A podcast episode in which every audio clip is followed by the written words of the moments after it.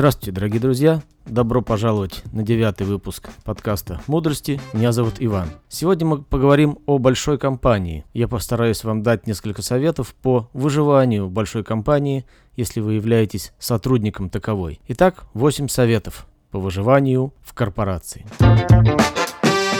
Обдумывая рассказы своих знакомых о ситуациях на работе, а также свой многолетний опыт работы в разных больших компаниях, у меня сформировалось несколько советов, которые могут помочь тем, кто не чувствует комфорта работы в корпорации. На истину в последней инстанции я не претендую, Поэтому, может быть, вы с чем-то и не согласитесь. Напишите тогда в комментариях к этому подкасту, с чем вы не согласны. Поехали. Помните, что справедливости нет. Не стоит искать справедливость большой компании. Компания была создана для того, чтобы зарабатывать деньги, получать прибыль, а не для того, чтобы поддерживать справедливость в отношениях начальник-подчиненный или между коллегами одного уровня. Компания наступит на горло справедливости ради увеличения прибыли, и именно это движет руководством большой корпорации. А тех, кто ищет справедливость, их не любят, от них стараются избавляться. Бывает, конечно, исключение, когда в компании очень зрелая корпоративная культура и справедливость поощряется, поддерживается на должном уровне, но это очень-очень редко бывает. Второе.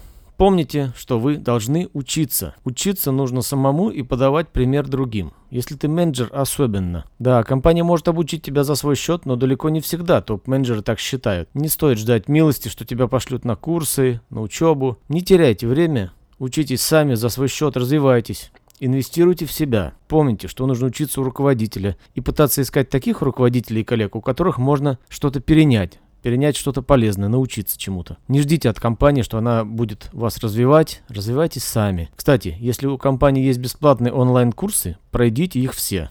Найдите время, задержитесь после работы. Вместо просмотра роликов лучше пару страниц, пару тем курса пройти, чем смотреть ютубчик. Третье. Не играйте в подковерные игры. Быть честным и говорить правду большой корпорации сложно, но именно честные сотрудники завоевывают репутацию и уважение коллег. В то же время помните о том, что подковерные игры – это и есть большая корпорация, без них не бывает. В большой фирме всегда идет борьба за власть и ресурсы, за демонстрацию своей значимости. Поэтому нужно быть честным, насколько это возможно, и адаптироваться к подковерной борьбе. И стоит помнить, что иногда лучше не сказать ничего, нежели солгать. Четвертое. Помните о том, что большой корпорации вы никому особо не нужны. Вы не бесценны. Вам всегда найдут замену, которая, скорее всего, будет дешевле. Все сотрудники – это винтики большого механизма, включая топ-менеджеров. Каждого сотрудника могут в любой момент уволить, к этому нужно быть всегда готовым. Да, можно бороться против увольнения, подавать в суд и всякое такое, но скорее всего в итоге проиграешь, даже если выиграешь суд. Нервы и здоровье, как известно, дороже. Пятое. Проявляйте патриотизм компании, насколько это возможно. Да, конечно, это бывает сложно, но стоит посещать корпоративные мероприятия, общие сборы, презентации, всякие тренинги, особенно тимбилдинги. Демонстрация патриотизма, даже если в душе его нет, сыграет вам на руку. Будьте лидером. Берите власть в свои руки, возглавляйте коллег, формируйте вокруг себя команду единомышленников, стройте связи и поддерживайте нетворкинг. Налаживайте отношения с коллегами других смежных подразделений. Регулярно звоните им, приходите обменяться новостями очно. Общайтесь с коллегами вне работы, найдите с ними совместные интересы и продолжайте общение. Стройте свою сеть контактов.